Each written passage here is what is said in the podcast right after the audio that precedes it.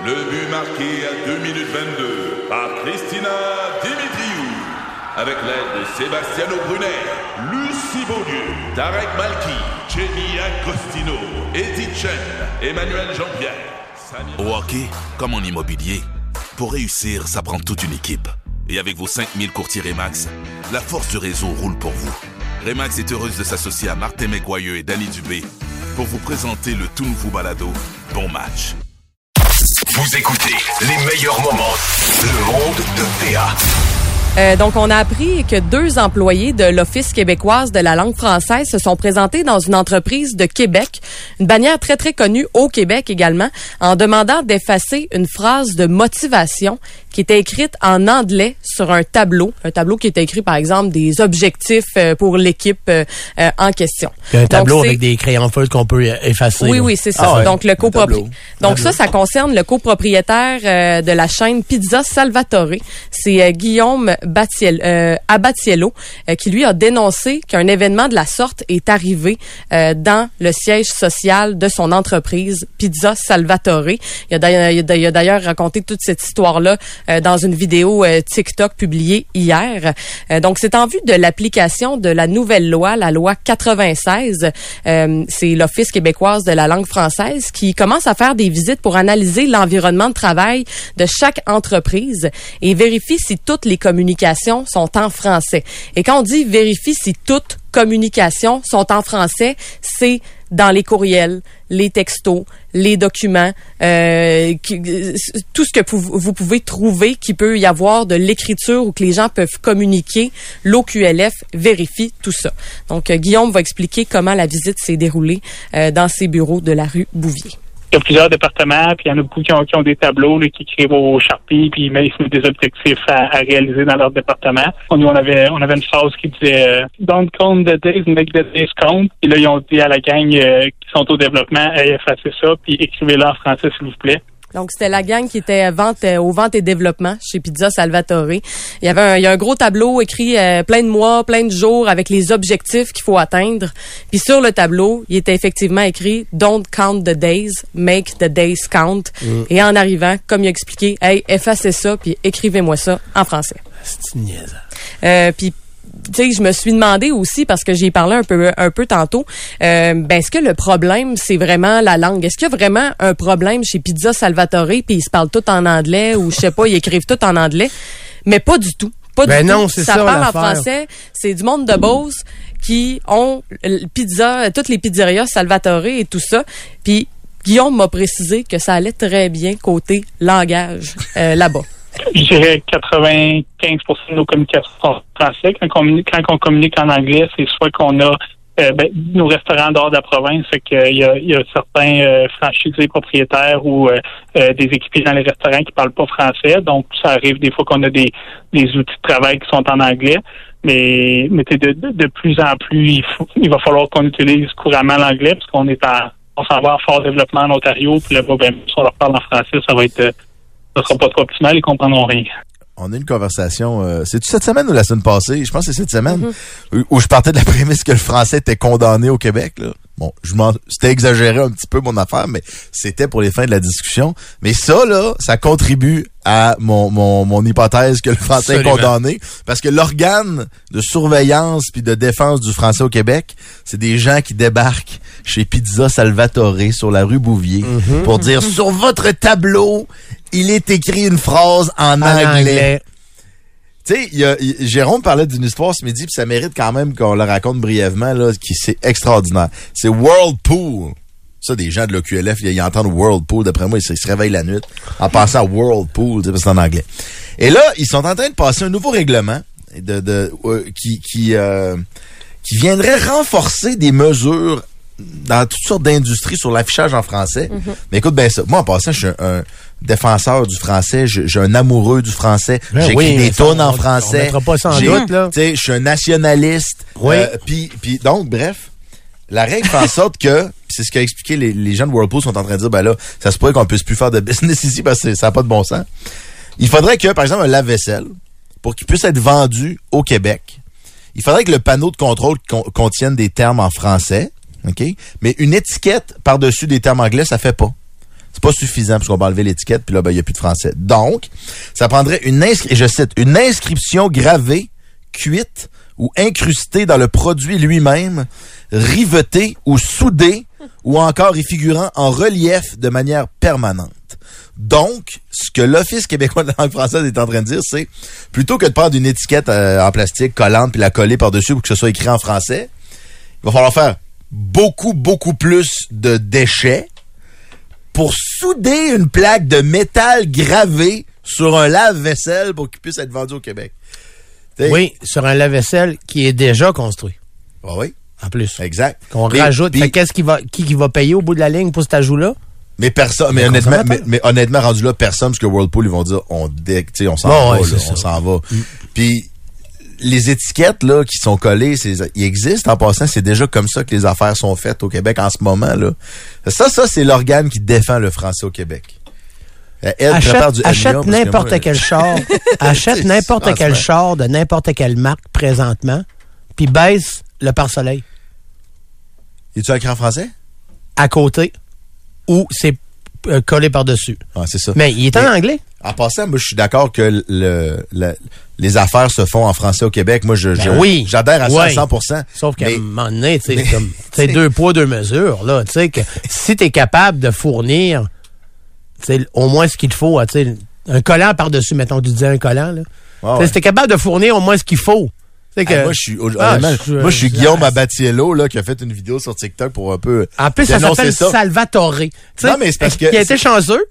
Ouais, mais Salvatore Abatiello, c'est le nom du grand-père. Ben oui, c'est ça, mais ils ont été chanceux qu'ils disent pas. Il a Eh ben parti là, sa Salvatore. pizzeria en Beauce. c'est une famille de Beaucerons. Tu sais, c'est pas, euh, c'est pas l'invasion italienne, là, puis ils veulent pas parler français, là, tu sais. C'est euh. ça. Ah, tabarnouche. Fait que, je sais pas. Je, je, je- Moi non plus, je sais pas. Mais je me garde une gêne aujourd'hui. Ah oui? En quel honneur?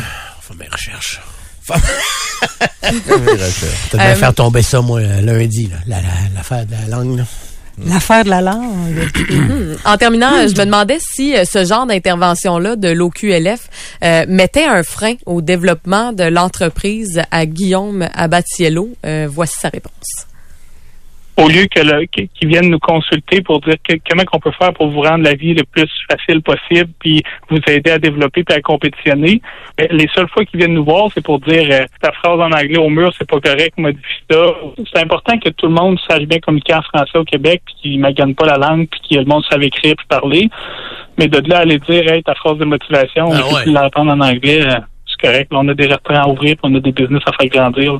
Ah, ben, moi, Au 25 de 2-6, quelqu'un propose de l'écrire en italien, la phrase de motivation. Ben ouais, c'est ça, il pourrait. Il a le droit, son grand-père italien. Moi, je propose les gens qui travaillent à l'OQLF à suivre une formation pour aller travailler en francisation. Je pense que ça serait plus efficace. Ah, Donner ça, des cours de francisation, ça en va six mois, c'est le commentaire qui me jette le plus à terre de toi. Arrête donc. Ouais. Parce, Parce que, que, c'est pas niaiseux. Non, non, non, mais c'est parce que t'as raison en tabarouette. Ah, Par- Dieu. euh, non, mais, La première fois en six mois. non, non, mais c'est parce que ça, là, c'est de l'enculage de mouche, là. Ben oui. Tu sais, là, gars, ça n'a oui, aucun ben sens. Comme moi, tu sais, qui- moi, je suis une compagnie, moi. Je suis une compagnie. Oui. Mm. Moi, un payeur méthode, je suis une compagnie. Chez nous, dans mon studio, j'ai un, un poster de, de Rocky. Tu sais, c'est marqué tout Non, de ça. c'est une affiche de Rochette. C'est ça. Une affiche de Robert le boxeur. hein? Allez jusqu'au sommet. Ouais. C'est marqué tout de top. Fait que ouais, normalement, selon ça, vu que je suis une compagnie puis c'est mon bureau chez nous puis j'ai une adresse de bureau, Ouais. ils rentraient dans mon studio, ils font ça, c'est en anglais, On faudrait enlève que t'enlèves ça de là. Ouais. Je scraperais une Gibson. Est-ce qu'on a autre chose, Catherine? En terminant, le maire de Lévis, Gilles Laulier, ferme officiellement la porte à un retour au Parti libéral du. Québec. Euh, hier, il avait laissé planer un avenir en politique provinciale, mais finalement, il va uniquement se, se concentrer sur le municipal. Euh, selon euh, plusieurs médias, le maire Laulier va annoncer qu'il se présente pour un quatrième mandat, euh, s'il se présente plutôt pour un quatrième mandat en janvier 2025. Il- c'est- moi, je rêve su où je l'ai croisé tantôt? Oui, oui, tu rêves, mais en fait, tu rêves pas. Il était effectivement Ok, ça, dans il nos est venu ici, studios. c'est ça, je l'ai croisé en bas euh, sur le. Sur Ouais, le... il était avec les gars de Trudeau-Landry, fait que si Ah. vous voulez reprendre ça, euh, fm93.com. Il aurait pu Yeah. rester. Il aurait pu rester chiller avec nous autres. Non, non, non. Non? C'est de la politique, PA. Ah, c'est vrai, j'avais oublié ce pas de politique ici. Pas de politique, Zed. Vous écoutez les meilleurs moments. Le monde de PA. Souvent, on a une discussion sur euh, Hey, qu'est-ce que vous écoutez ces temps-ci? Euh, y a-t-il quelque chose qui vous passionne? Avez-vous des découvertes au niveau de la musique ou peu importe? Et euh, on, on, on a souvent parlé du documentaire euh, qui est présentement disponible sur Netflix sur Raël. euh, Ouais. qui est là. C'est un documentaire de quatre épisodes. Euh, donc, c'est une incursion vraiment, vraiment, vraiment euh, très grande dans la dans la- le mouvement raélien. Et euh, à travers le documentaire, il y a une euh, journaliste québécoise euh, qui euh, a réussi, ben réussi, oui, on, on va en jaser avec elle, à infiltrer le mouvement. Et euh, dans le, le documentaire, on entend bien sûr son témoignage. Elle est avec nous au téléphone aujourd'hui. Brigitte McCann, bonjour. Bonjour. Je suis très content de te parler aujourd'hui parce que j'ai encore regardé une troisième fois hier soir.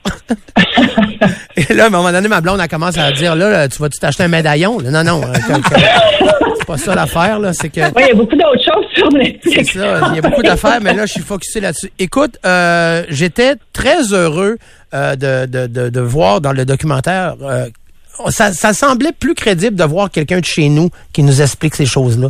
On avait toujours l'impression, moi présent- pe- personnellement, je connaissais Raël, je l'avais vu, tu sais, dans le, tout le monde en parle, le, le- le- le genre de petit incident qui est arrivé avec Chapelot. Je connaissais Oui. le mouvement, mais sans plus. OK. Là- Mais tant mieux pour toi. C'est- de l'espace euh, dans ton cerveau que tu pourras plus récupérer. Là. il y a un réel dedans. Ouais. Euh, quand tu as décidé d'infiltrer le mouvement, euh, les questions que, que tu avais au départ, est-ce qu'ils étaient plus sur le mouvement ou encore, toi, ce qui t'intéressait, c'est d'avoir des réponses sur euh, l'histoire de clonage puis de clonade? Ben, comme journaliste, euh, ce qui était d'intérêt public, c'était de de mettre à jour le canular du clonage humain. À l'époque, tout le monde soupçonnait que c'était une grosse joke, cette histoire-là. Mais on n'était pas capable de le, de le démontrer. Et la nouvelle de Brigitte Boisselier qui avait annoncé qu'elle avait cloné un, un humain pour la première fois de, de l'histoire de l'humanité euh, à la fin de 2002 avait fait beaucoup, beaucoup de bruit. Euh, ça avait défrayé les manchettes euh, à travers le monde. Puis le quartier général du mouvement railien à cette époque-là était à Valcourt, Ben oui. donc sur le territoire du Québec. C'est ça qui nous a amené à, c'est ça qui m'a amené à faire l'enquête pour le journal de Montréal à l'époque. Quand on entre comme ça, parce que toi, tu allais là pour avoir des réponses surtout, mais pas pour... Parce qu'il y a aussi des gens qui vont là pour des réponses, mais pas les mêmes que toi, tu voulais. Est-ce que tu as senti ce magnétisme de groupe-là? Tu sais, pendant que tu étais là avec eux, est-ce que tu as compris un peu le pourquoi c'était si, si fort, ce mouvement-là? Genre, pourquoi ils étaient aussi soudés? Bon, la réponse est oui et non. Euh, le, le discours sur les extraterrestres, euh, le- les, espèces de discours sans queue ni tête de Claude Varillon et de ses évêques, là, parce que les leaders dans ce mouvement-là s'appellent les évêques. Ça, j'ai jamais compris ce qui faisait que les gens écoutaient ça sans, sans poser de questions, euh, puis gobaient ça un peu tout rond. Là.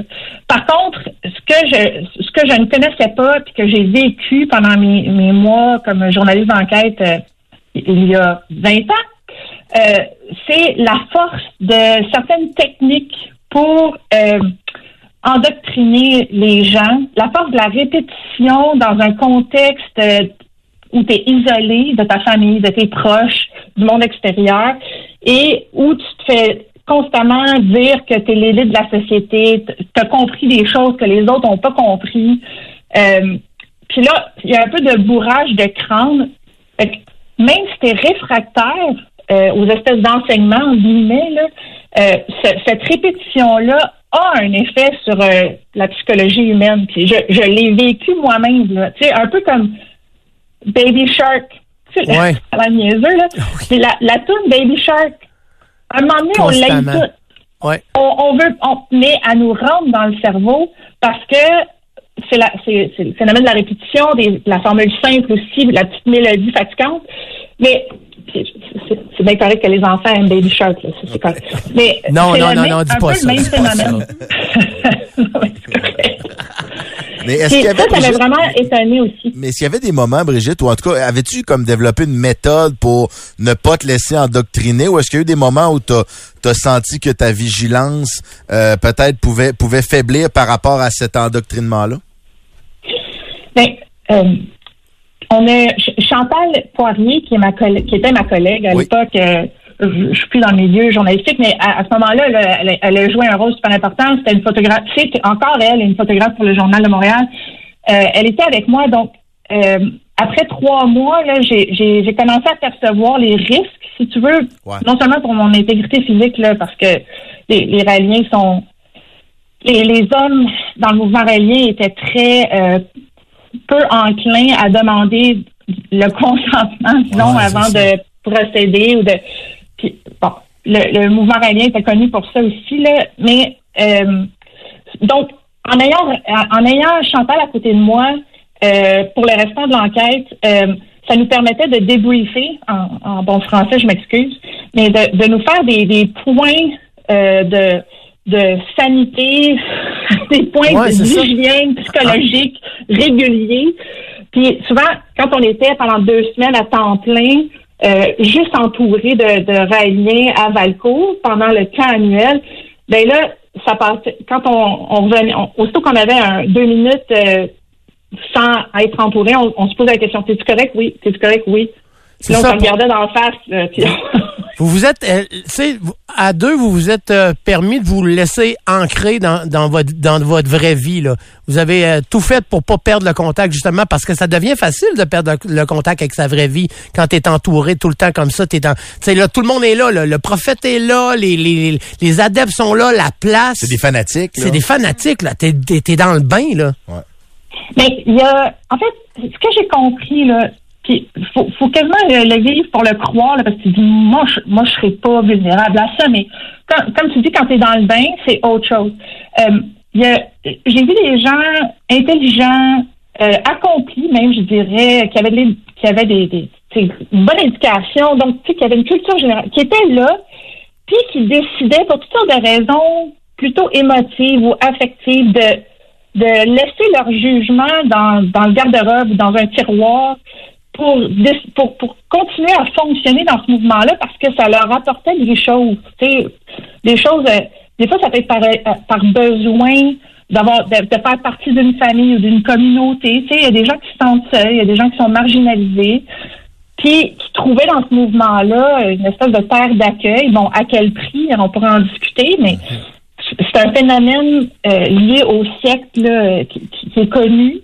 Euh, puis il y avait d'autres personnes ben, qui étaient là pour le pouvoir. Il y avait des gens qui, qui aimaient ça, eux autres, diriger d'autres personnes, puis qui, qui, qui voyaient là euh, une possibilité de faire ça. Euh, mais il y avait aussi des gens, je m'excuse, mais qui faisaient un peu pitié. Là, tu sais, Des gens qui étaient vraiment seuls, pauvres. Puis il y, a il y a une fille qu'on accompagne, ben, que je, une raélienne, là, que j'accompagnais beaucoup parce qu'elle était très extrovertie, puis elle m'ouvrait les portes là, de toutes sortes d'activités. Fait que là, elle, elle attirait toute sa attention, puis moi, j'étais dans son ombre, puis ça, ça, me, convenait très bien.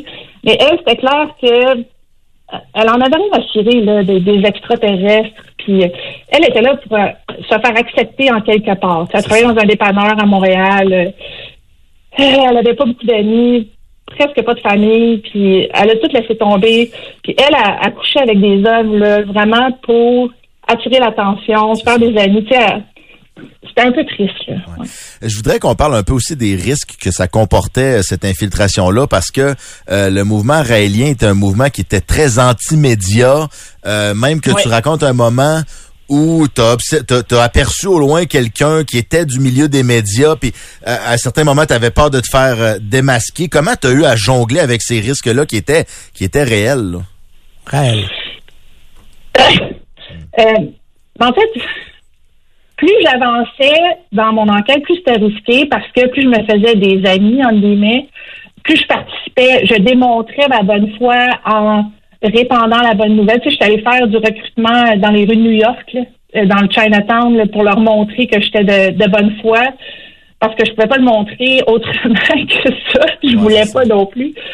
Euh, puis j'ai j'ai vendu des livres. Bon. Euh, puis plus j'avançais, c'est ça, euh, plus je me disais, ah, ça n'a pas d'allure, qu'est-ce que, non seulement ça n'a pas d'allure ce que je vois, mais ça n'a pas été rapporté. Donc, il, il faut absolument que je mène ce mandat-là jusqu'au bout, puis que je, je fasse connaître qu'est-ce qui se passe réellement à l'intérieur de ce mouvement-là, parce que jusque-là, au Québec, en tout cas, ils étaient pris un peu comme des bouffons, des clowns. Tu sais, les, les médias se, se- allaient, euh, répondaient à leur euh, communiqué de presse là, pour annoncer différentes euh, euh, différentes cascades là, euh, où il y avait toujours des Raéliennes à moitié euh, dénudées là, euh, qui manifestaient pour des causes auxquelles les Raéliens ne croyaient pas du tout. Là. Il n'y en avait rien à cirer, là, mais tu sais, c'était soit euh, puis aussi ils distribuaient, par exemple, le- tu sais, des, des condoms sur le bord des, de, de- de cours euh, d'école. Ça, je me souviens Euh, ça. Ils faisaient à l'université. Ils l'ont fait à l'université Laval, ça. Les Raéliens à Québec. De Bon, distribuer ben- des, des condoms à l'université, ben oui. Ils choisissaient des causes pour lesquelles ils savaient que, les médias se déplaceraient, puis ils étaient très habiles. Tu sais, malveillants, mais habiles. Mais pas tout le monde, mais en tout cas, les dirigeants, eux autres, savaient très bien ce qu'ils faisaient. Fait que, on les prenait un peu à la légère. Euh, mais à l'intérieur de ce, ce, mouvement-là a vraiment eu des effets dévastateurs sur des gens qui ont passé, qui ont perdu leur famille, qui ont passé euh, leur salaire, qui, on le voit dans le documentaire, là, tu sais, il y a des gens, ça les, ça les a brisés là, de faire partie de ce mouvement-là, et ça, ça n'était pas connu à l'époque. Ben, Claude Vorillon incitait carrément des parents à, à faire des attouchements sexuels à leurs enfants. Là. Il y avait des histoires de, de, de pédophilie. Puis tu sais, c'était ça, c'était pas du tout rapporté dans les médias. Au contraire, c'était l'espèce de clown en soutane euh, qui va sur les plateaux de télé puis qui fait de la cote d'écoute. là. C'est ça. Ben, Exactement. Il y a eu le même pattern en France. euh, parce que l'histoire du mouvement aragnien a débuté en France. Puis il y a toujours, euh, c'est ça, comme une espèce de période où on- les médias, puis les émissions de télévision, puis tout ça, le, prennent un peu comme un, élément de spectacle. Puis à un moment donné, ça se gâche. Il y a des choses qui sortent euh, de, de, de, de ce mouvement-là. Puis là, ce qui fait, c'est que Claude Varillon, il se déplace. Il se réinvente ailleurs. Il quitte quand ça devient trop compliqué. Puis il se réinvente ailleurs. Puis il a fait ça aussi avec, euh, tu sais, là, il, il est venu au Québec. Il avait appris de son expérience en France. Je pense qu'il était plus prudent au niveau euh, des, des enseignements sexuels, disons. Là. Euh, moi, j'en ai pas vu de ça, là, des encouragements à la pédophilie au, au Québec. Par contre, ben là, il y a, il y a eu le- l'espèce de dérive pseudo-scientifique du clonage humain. Euh, puis toutes, toutes les techniques d'endoctrinement là aussi, euh, propres à une secte. Mais en bout de ligne, à un moment donné, c'est devenu trop compliqué pour lui au Québec aussi, puis il est parti. Brigitte, moi, euh, j'ai 50 ans. Euh, je suis arrivé à l'université. en Eh, moi aussi! Hein, c'est vrai, Colin, on aurait pu se rencontrer dans le mouvement. Euh, quand j'étais à l'université Laval, euh, 93, euh, il y avait, euh, il y en avait quand même pas pire des, des, des Raéliens. Il y en avait quelques-uns très Ah, ouais, affichés à l'université, mais ces gens-là, je les revois encore aujourd'hui, ils sont toujours Raéliens. Ah, ouais. C'est et, et, et pour eux là, c'est il y a rien rien de mal. Pour eux, ça a été juste du bonheur cette vie-là. Ça a été la manière d'être heureux. Ça a été leur salut sur cette terre. Ça a été le mouvement raélien. Puis c'est des gens euh, qui ont des positions d'autorité là, quand même assez pas pires là. Mais pourquoi Ouais. il y a si peu de gens qui sortent du mouvement pour crier? Ah, pour, euh, pour le dénoncer? Oui. Mais je pense que c'est extrêmement difficile euh, aussi parce que quand tu, tu psychologiquement, quand tu sors d'un, quand tu as dédié des années à, à, à croire en quelque chose, puis un jour tu découvres que c'est faux, mais j'imagine que tu as une espèce de sentiment de honte ou de, tu, trouves pas le plus intelligent du monde, tu sais. Fait que ton premier réflexe là, c'est pas de crier à tout le monde, hey, je me suis trompé, tu sais. Mais il y a des gens qui ont eu ce courage-là dans un tu sais, dans un but d'intérêt public, là, pour prévenir les autres, là, je pense notamment à Dominique Saint-Hilaire, qui fait un, un super témoignage dans, dans le documentaire. là. Elle, elle, a vécu le mouvement raélien à fond. À un moment donné, elle, Oui. elle trouvait que ça dérivait trop, puis là, elle dénonce. Mais règle générale, là, quand tu te rends compte que tu t'es trompé comme ça, là, c'est ça, tu, tu, fais le doux, là. Ouais.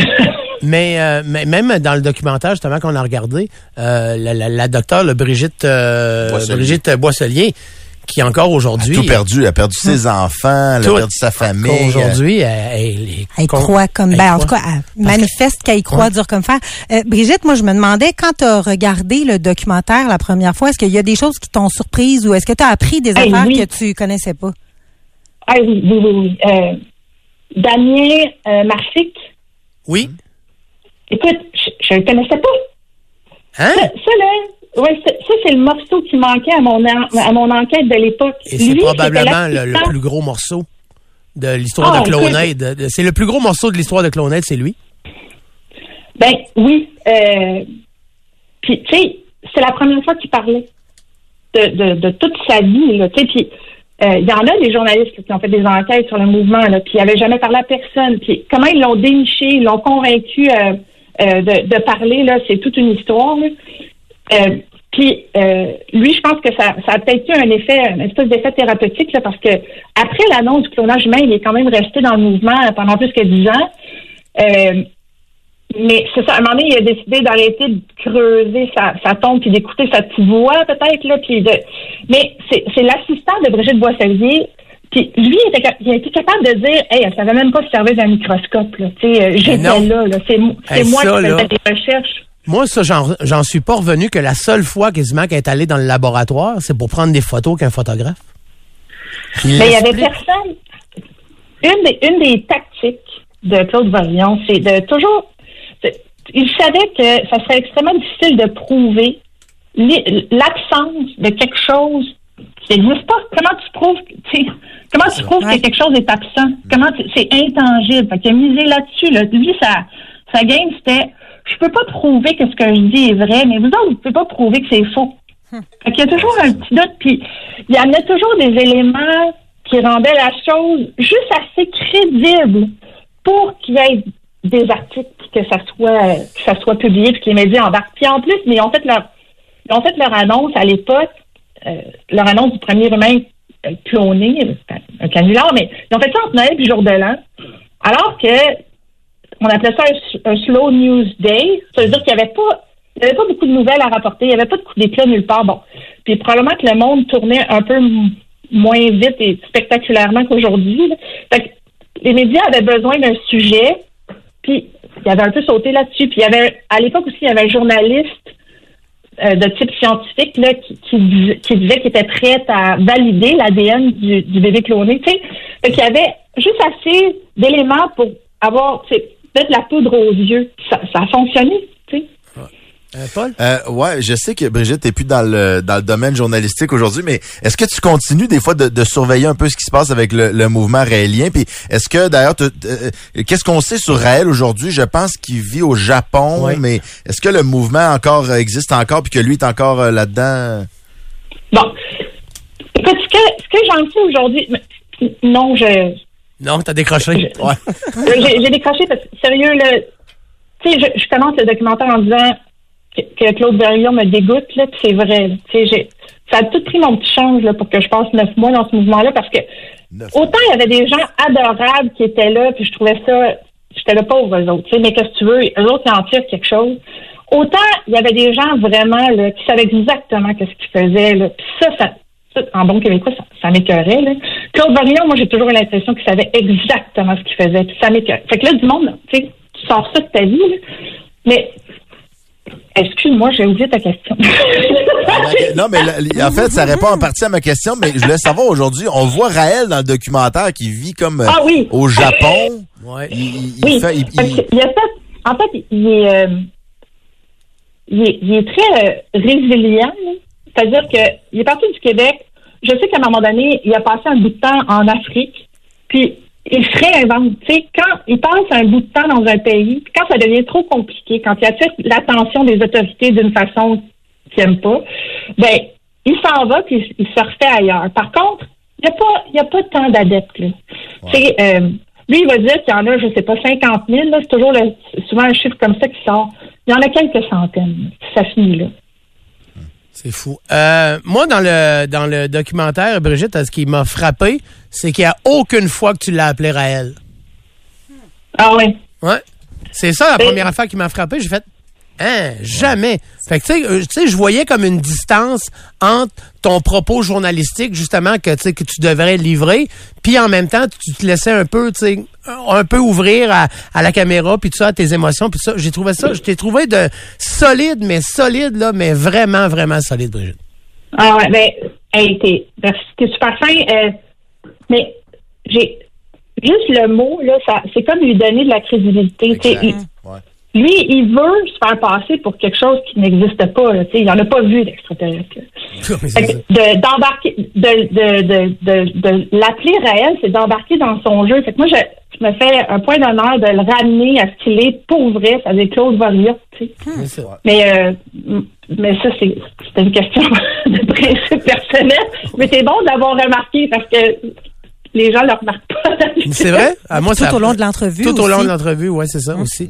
Hey, Brigitte, je te remercie infiniment. Il y a deux questions que je veux te poser avant que tu t'en ailles. Premièrement, euh, je sais que tu as écrit un livre en 2004, je pense, quand c'est le journal de l'infiltré. Oui, Journal d'une infiltrée. Journal de l'infiltré. Réel, réel journal. trouver. Oui. Puis, est-ce qu'il est Euh, disponible toujours? Est-ce qu'il est toujours édité? Non. Euh, Il y a des copies usagées sur Amazon. Hmm. Mais euh, là, je, je suis en discussion pour Ouais. le faire. Euh, J'aimerais ça, là, mais c'est pas juste moi qui décide. Ouais, mais d'après moi, on reste pas loin du téléphone parce qu'il y a pas mal de gens dans les derniers jours qui ont regardé Raël, puis tout le monde fait, hein, il y a une Québécoise qui jase là-dedans? Ouais. Ben ouais, puis on est content en plus. Hey, euh, je sais qu'aujourd'hui, euh, tu fais plus de journalisme, tu es complètement dans autre chose, dans du génie conseil, puis j'espère que tu es heureuse comme ça se peut pas, puis merci d'avoir pris ce temps-là aujourd'hui pour jouer Oui, avec nous. Ah, ben merci euh, pour vos questions. C'était très intéressant. Parfait. Puis quand tu passes par Québec, tu viens nous voir, la porte est toujours ouverte. Ah, c'est gentil. Merci. merci, Merci. Brigitte. C'était Brigitte. C'était Brigitte Bécane, euh, ancienne journaliste en fait d'enquête qui a infiltré le mouvement raélien. Pendant Et, euh, neuf mois. Pendant Hey, neuf c'est mois. long, là. Hey, c'est euh, long, neuf mois, Je là. sais pas qui parmi nous a vu le... le- Moi, je l'ai écouté trois fois. Deux Je épisodes sur quatre, moi. Deux? OK. J'ai pas fini le premier encore. C'est tout qu'un bonhomme. C'est tout... Mais le- Comment... c'est- Man, c'est facile C'est une de- couleuvre. Mais c'est facile de juger ça avec nos, nos yeux d'aujourd'hui. Ouais. Mais moi, il y a quand même un bout où j'ai beau me répéter. Tu, tu le vois, là, toutes les personnes qui témoignent, qui sont encore raéliens, il y en a plusieurs, ils ont tous une vulnérabilité, que ce soit ah, Oui. été élevé dans un milieu très, très strict, etc. Oui. J'étais hyper gêné, ça m'a permis de m'ouvrir sur les autres. Tu, sais, tu, tu vois qu'ils ont tous une vulnérabilité. Oui, mais il y a des intellectuels à travers ça, puis des gens... Mais des instruits. Oui, mais tu peux intellectuels très ont- intelligent, mais l'émotif, c'est autre chose. Mot pour mot, Brigitte Boisselier a dit, là, qui était là, la, la- la grande généticienne derrière Clonade, là, mot pour mot, a dit, j'étais une femme accomplie, une femme de carrière, j'étais médecin, j'avais de l'argent, j'ai étudié, mais mon côté spirituel était pas développé. Ils, ils ont tous Quelque quelque chose. part, Ils cherchent une réponse. Ils une cherchent une- vulnérabilité. Ouais. Mais le bout que je suis pas capable de, de, de rationaliser, c'est tu vois Raël là sur des plateaux de télé en France là dans les années Elles sont saut des Oraliens. les années 90 Eh là là. puis il dit je suis rentré dans une soucoupe. Coupe, euh, ouais. Non, ils étaient euh, ils étaient des bonhommes euh, verts et puis euh, ils ont euh, Qu'est-ce que tu viens de me, dire là toi? OK, tu nous as Ah, tout parlé à ouais. tout le monde. euh, Ok, ouais. En tout cas, bref, je sais plus ce que je disais Ouais, là. perdu. tu vas te faire bête, tu sais plus. Regardez le documentaire, c'est bien bon. Regardez le documentaire, peut-être même vous allez avoir la même euh, réflexion que Paul vient d'avoir. Ah, on va dire que le documentaire, il est sur Netflix. En fait, on se Ouais. poser la question. C'est euh, Raël, le prophète des extraterrestres, me semble que ça s'appelle? Euh, ouais, ça s'appelle-tu de même? Euh, Ça s'appelle en tout cas Raël, euh, le prophète des extraterrestres, c'est ça. Bon, ben écoutez, c'est pas mal mot pour non, non, non, mais c'est parce que je, je cherchais, parce que le livre de Brigitte Ah oui, s'appelle parlais Journal, d'une infiltrée. Raël, Journal d'une infiltrée. Mhm. Euh, c'est épouvantable. Euh, euh, dans le documentaire, tu l'as-tu vu, le, bout avec elle? Non. Avec Brigitte, ok, tu vas Non. le voir, je pense qu'elle est dans le troisième épisode. Puis, euh, tu sais, elle explique ça, que quand elle est arrivée là-bas, là, c'est l'amour total, puis tout. Oh, Il oui. y a rien, c'est in- c'est Ah, inoffensif. j'ai tout lu sur son, là. sur son Ah, infiltration. c'est inoffensif. Ouais. C'est rien que du monde tout nu qui s'aime. C'est juste ça. Tu sais, c'est facile après ça. Il y en a trois, quatre là-dedans que, sais... Ah!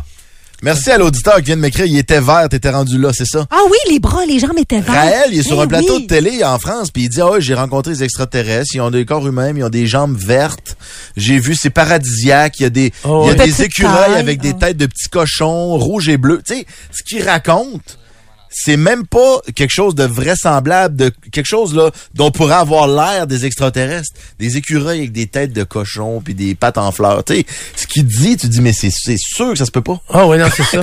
Quelqu'un peut écouter ça puis dire, waouh, c'est donc bien vrai? tu sais que lui, il a été choisi. Ça a tu sais. pas de bon sens. Lui, il a été choisi. Même à la limite que lui a été choisi, Ouais. mais ça peut se défendre. Mais des écureuils avec des têtes de cochons, ça se peut pas, tu sais.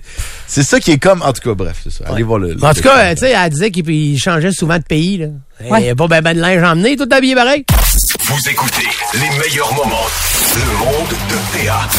On fait un grand sondage, le monde de PA. Pas vrai? Ça faisait longtemps, hein? Man, c'est- Ouais. tu m'as négligé avec ça. Ouais, ça faisait longtemps. Ben, je trouvais que j'en faisais trop, mais là, j'ai une occasion que je trouve intéressante. Ah, je suis content, moi. Ça, c'est les filles, là, c'est que... Euh, euh, il, il C'est fait qui des- les il- filles? il- Commence par le les défi. filles. Oui. Il fait, il, fait, il fait des sondages. Paul Raff, il fait des sondages. Oui, monsieur. C'est qui les filles? Les- C'est c'est, euh, c'est Léa puis Ariane. Oh yeah! Léa et Ariane, qui sont en des- visite. des, stagiaires d'observation aujourd'hui. Ouais, Voilà. qui viennent... euh, c'est ça, ils viennent checker Paul Raff. Mais Vas-y, Paul souvent, Raff. souvent, ce que j'aime faire, c'est qu'il y a des vrais chiffres de sondage. Et j'aime les comparer avec euh, l'opinion de nos auditeurs. Et euh, tantôt, ce matin, en faisant ma revue de presse, je lisais le texte de, de Phil Vincent Foisy dans le Journal de Québec qui C'est commence. le, c'est le cousin à l'autre, l'autre bord? Je sais pas, tu parents avec Philippe Vincent Foisy? Absolument pas. du Non, tout. ok. Alors, euh, il écrit un texte sur des, euh, des chiffres qui concernent l'intérêt des gens à faire de la politique. Seriez-vous intéressé à faire de la politique? OK. Que ce soit municipal, provincial, Demandez aux fédéral? gens, vous, le, aux gens de, de tout le monde, feriez-vous de la politique? Ouais. C'est quoi votre niveau d'intérêt à faire de la politique? Tu comprends que euh, l'écrasante majorité des gens a répondu qu'ils voulaient pas faire de politique. Je vous la pose la question en passant. surprise, d'abord. 25 226, c'est le texto pour nous joindre. Je vous invite à répondre à cette question. Feriez-vous de la politique? Oui ou non? Là, dans le détail, comme je vous dis, ça peut autant être, euh, voulez-vous genre être premier ou première ministre, tout comme vous pourriez me dire, ouais, bon, je, oui, euh, militer pour un parti, aller installer des pancartes, tout ça, c'est faire de la politique. Là. Mais 79% des gens ont répondu qu'ils ne feraient pas de politique. PA, ça veut dire que combien de personnes feraient de la politique? Attends une minute. Je si je retiens, c'est pas beaucoup. T'écoutais Hey, pas pour hein, ce vrai? que je Non, c'est ça. Non, C'est mais parce que j'avais un voyage secondes. pour... euh, Crise de fatigue. 21% du monde feront pas de politique. Ça, ça veut dire la qu'à peu politique. près, à peu près 20 effectivement des gens disent 20, oui d'une 21. manière non c'est 79, 21 non, le hey, VHS, hey, c'est wow, 21. wow. Euh, disent euh, oui d'une manière ou d'une autre euh, je ferais peut-être euh, je ferais peut-être de la politique. Toi, municipal, toi. Mais le titre du texte de Philippe Vincent c'est presque personne ne veut faire de la politique et ça se comprend. Puis lui il explique ça par le fait que il- c'est pas c'est pas euh, les, les politiciens sont pas respectés puis surtout avec les réseaux sociaux ils reçoent beaucoup de beaucoup de chenoutes puis des commentaires. Puis même entre eux autres, tu sais, ça se traite de lanceurs de boue, de crosseurs, de plantes vertes. À, à, euh, à l'Assemblée nationale, il y a quand même effectivement toutes sortes de manières, un, tout- un, un grand champ lexical pour s'envoyer chier finalement, mais poliment, et dans un ça. langage parlementaire. Très bois. Très bois comme... euh, comme La langue de Langue bois. de bois. Oh.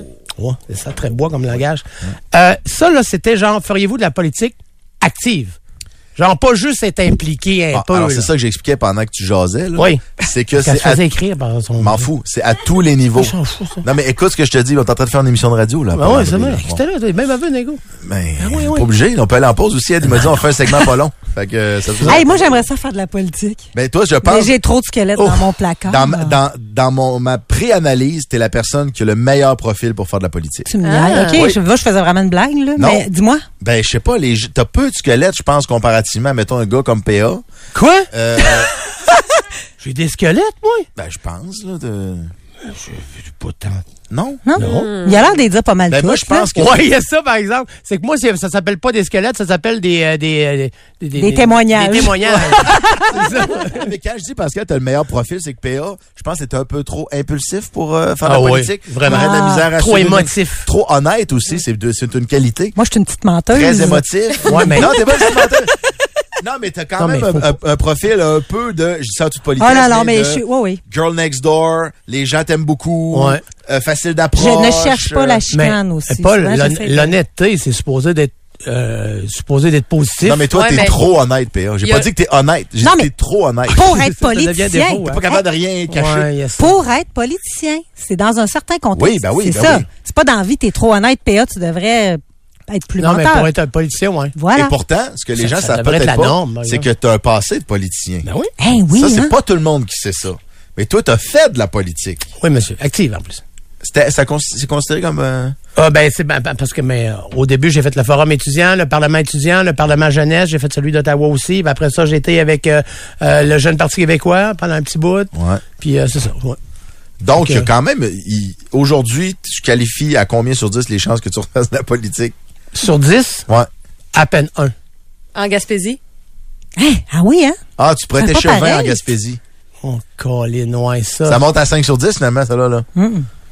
Retraite. Ouais, OK, non, mais attends. OK, ah, ah, Catherine, tu viens de me Ben casser, oui, hein? une- tu viens de me casser une Mais cheville. non, mais il arrête pas de dire qu'il veut finir sa vie en Gaspésie. Ben, en fait, c'est ça l'affaire. Tu sais, Paul, je ferais pas de la politique là, mais mettons que je serais à ma retraite, je serais en Gaspésie, je pourrais faire de la politique, mettons, municipale. Exact, ça compte. Ça, ça, ça, ça compte, ça? Ben oui. Ah, ben OK. oui. Ça, peut-être.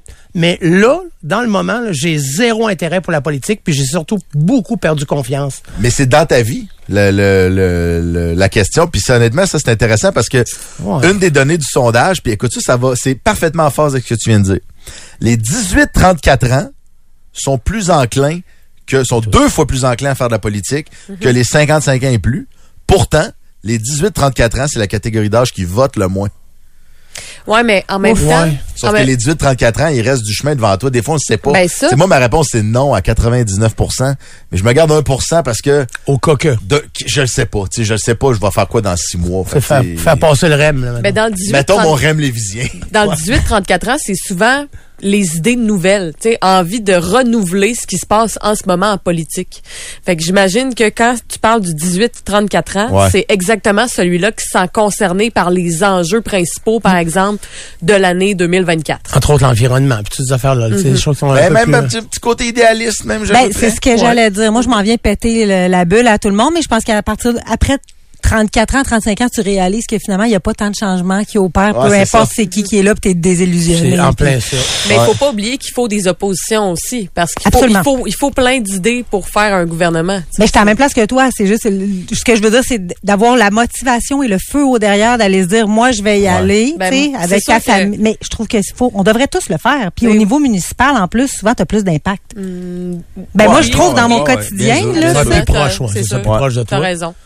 T'as raison. Ben, les gens, ils, on, on- ben, on, on dirait, ben, moi, pour, pour quelqu'un de 23 ans, quand je parle aux autres autour de moi, ils sont pas au courant pantoute de la politique, puis tout ce qui sont au courant, c'est le provincial. Tu sais, le municipal, ils en entendent Ouais. pas trop parler, puis c'est quand tu dis, quand tu commences à chialer sur le déneigement, les vidanges, quand tu commences à avoir une résidence. Le euh, profil de Paul Raph. Exactement, le profil de Paul Raphaël dans les dernières années.